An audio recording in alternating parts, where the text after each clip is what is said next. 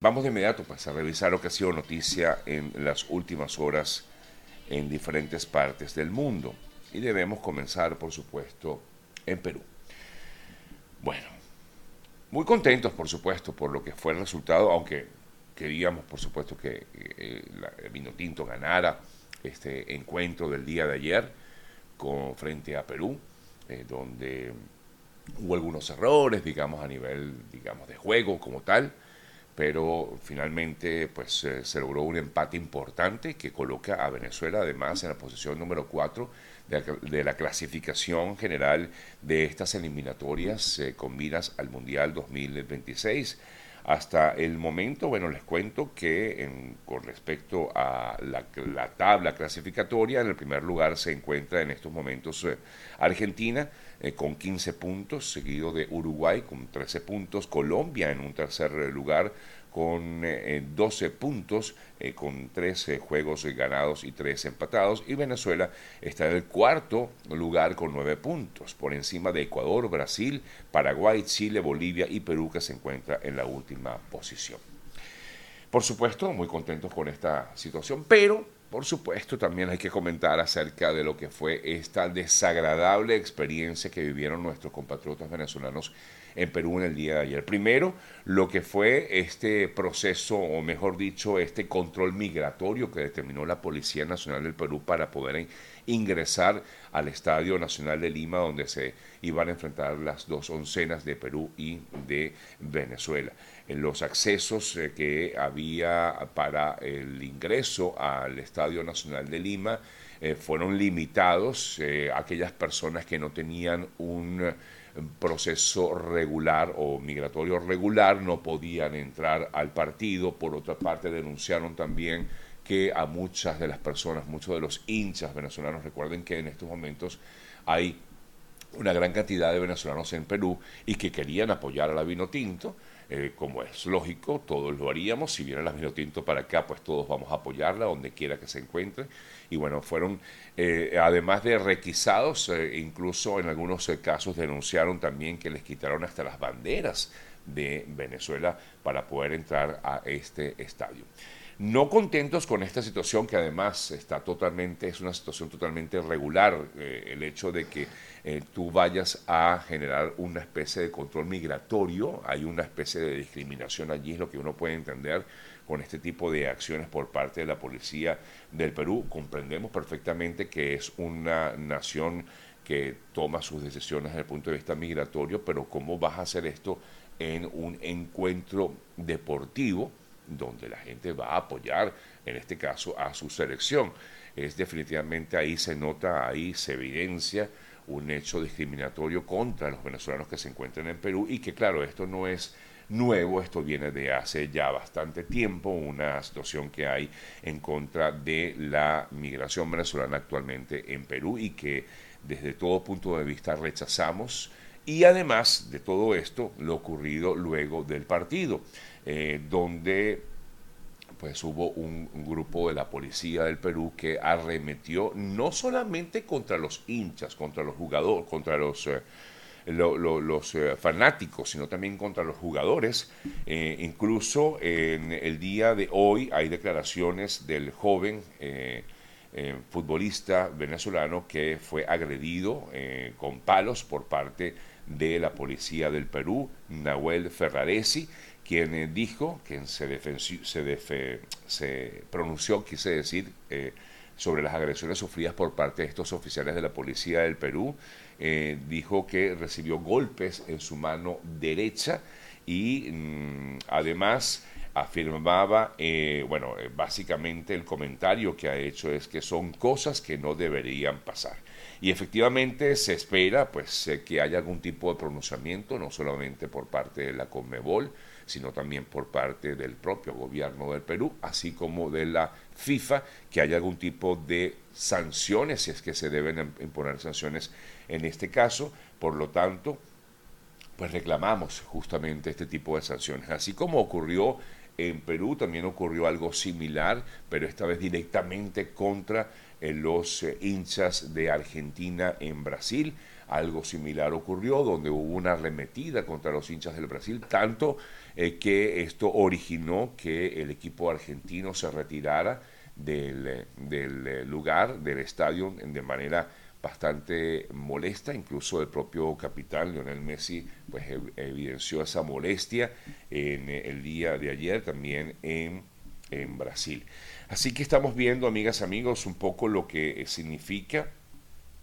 eh, esta situación que de verdad está, primero, totalmente fuera de lugar y, por otro lado, muy de, desagradable, ¿no? Vivir este momento, porque al final uno quiere ver es fútbol, uno quiere ver momentos de, alegría como los que disfrutamos en el día de ayer y lamentablemente pues eh, observamos este tipo de acciones, sobre todo pues lo ocurrido tanto en, Brasil como en Perú en contra de los hinchas, de los seguidores, de los fanáticos que van a ver a sus oncenas disputar un partido que además eh, debería generar alegría en todo caso. Así que Lamentamos muchísimo que esto ocurra y repito, con el caso de, Perú en particular, hay como una, eh, no sé, no sé cómo manejarlo, no sé cómo, cómo, cómo decirlo, pero definitivamente hay una especie de, de, saña en contra de la presencia de venezolanos en esa nación. Debemos demostrar eh, o recordar una vez más que la migración venezolana ha apoyado muchísimo Sabemos que hay algunos que quizás se han portado mal, lo entendemos perfectamente, pero por este grupito no puede pagar eh, toda una población y sobre todo una migración que al final eh, ha colaborado muchísimo con el desarrollo económico de un país como lo es Perú en estos momentos. Así que lamentamos nuevamente eh, que este tipo de hechos ocurran, pero nos quedamos con las cosas buenas pero no podemos tampoco eh, olvidar que este tipo de acciones deben ser, a como lugar, eh, sancionadas por parte de las autoridades que le corresponden, en este caso la FIFA, la Conmebol e incluso algún tipo de acción también debe tener el propio gobierno de Perú. Hablando del gobierno de Perú y hablando de la situación de los venezolanos en ese país, ayer la presidenta de mm, peruana, Dina Boluarte, dijo que cientos de venezolanos están saliendo de forma voluntaria, aseguraba ella, de la nación por la frontera con Ecuador. Según explicaba Boluarte, en los últimos meses eh, se ha afrontado el tema migratorio en la región, que por desidia de gobiernos anteriores no se resolvió. Así que reportó que en los últimos meses, entre sobre todo septiembre y octubre, el Ministerio del Interior peruano atendió más de 84 mil solicitudes de regularización de la situación migratoria y 79 mil pedidos de amnistía. El 10 de noviembre, recordamos, se concluyó el eh, Ministerio del eh, Interior, eh, concluyó con el proceso de regularización el pasado 10 de noviembre de mm, venezolanos en ese país, bueno, de extranjeros, pero sabemos que el número de venezolanos es mayor, es la, la migración más importante que actualmente tiene el Perú. Pero para la ministra, la presidenta, quise decir, eh, Boluarte,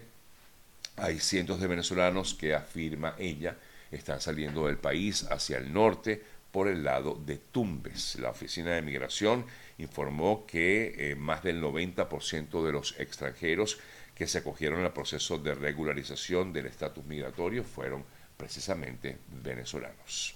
Hablando de venezolanos migrantes, les eh, informo que en el día de ayer 14 fueron eh, rescatados luego de ser abandonados cerca de la isla colombiana de San Andrés. Ahora hay esta nueva ruta migratoria que está siendo como utilizada por algunos, incluso es una manera, eh, incluso ha habido hasta, hasta, digamos, promociones por parte de estos eh, grupos que eh, se aprovechan de la vulnerabilidad de los migrantes, donde afirman que para evitar la selva del Darién, pues se dirigen directamente a la isla de San Andrés y de allí parten o parten, en todo caso, hacia mm, Centroamérica y algunos más arriba hasta México. Sin embargo, En el día de ayer, 14 de estos migrantes fueron abandonados cerca de la isla de San Andrés. desconocemos en la razón real, pero nos imaginamos que tiene que ver con algún tipo de persecución por parte de la custodia de la Guardia Costera, eh, que es la que está haciendo constantemente patrullajes en la zona. Cuando las autoridades llegaron al lugar, autoridades colombianas, se encontraron con que las personas que pilotaban la, lancha escaparon de las autoridades nadando hacia eh, la propia isla de San Andrés. Los migrantes que llevaban a bordo, al parecer con destino a Centroamérica, fueron abandonados en la embarcación y dejados a la deriva a la espera de la llegada de las unidades de rescate y así fueron rescatadas entonces estas 14 personas, de las cuales eh, había cuatro menores de edad. Por cierto que esto no tiene nada que ver con este grupo de migrantes que salió el 21 de octubre y que continúa desaparecido, debemos recordarlo, un grupo importante de unos 40 ciudadanos que salieron también desde San Andrés y sobre su paradero todavía se desconoce. Así que esta situación como tal no es la misma, o es decir, no son los, las mismas personas, eh, pero es, como les decía, forma parte de este proceso nuevo de, em, de, o esta nueva ruta migratoria que están utilizando algunas personas para llegar hacia Estados Unidos. Bien, amigas, amigos, son las 8 y 16 minutos de la mañana. Vamos a revisar otras importantes informaciones y es que entre otras, una bien eh, destacada a esta hora de la mañana, tiene que ver con el acuerdo al que habrían llegado Israel y el grupo terrorista Hamas acerca de la liberación de varios de los eh, rehenes que se encuentran en manos del grupo Hamas. Lo más reciente sobre el tema es que efectivamente eh, ya se anunció una tregua, que se daría a partir del jueves a las 10 de la mañana en Gaza. Esta es información que da a conocer el grupo Hamas, anuncia como tal que la tregua con Israel entrará en vigor el jueves en Gaza a las 10 de la mañana. Eh, dijo que la mayoría de los rehenes cuya, liberación está prevista eh, son extranjeros aunque también afirmó que habría algunos israelíes entre el grupo de rehenes que serían liberados. Lo que se habría acordado es que hasta el momento serían liberadas unas 50 personas a cambio de unos 300 palestinos detenidos en, o la liberación de unos 300 palestinos detenidos en Israel. Sin embargo, a pesar de ello, el propio ministro, primer ministro británico Benjamin Netanyahu afirmaba ayer que no iba a cesar la ofensiva contra Gaza o contra el grupo Hamas eh, y que no iban a bajar la guardia. Sin embargo, se espera entonces, según lo que entendemos hasta el momento, es que se daría una tregua, un alto al fuego, eh, por lo menos de unos eh, cuatro días. estaba esperando que fueran cinco, cinco días. Sin embargo, pues al parecer serían cuatro días según lo acordado en eh, hace algunas horas y que ya ha sido informado tanto por el primer ministro británico Benjamin Netanyahu como por el grupo Hamas en, en sí, efectivamente, 50 personas. Una negociación que, en la cual, por cierto, participaron directamente el eh, reino de Qatar, el eh, gobierno de Egipto y el gobierno de Estados Unidos. Se espera entonces la liberación de estas 50 personas y como ya les decía, la liberación también de 300 palestinos en Israel luego de este acuerdo que han sostenido los gobiernos de Qatar, Egipto, Estados Unidos con el gobierno de Israel y por supuesto el grupo Hamas. Em, se espera entonces a partir del jueves este, este alto al fuego, por lo menos durante unos días,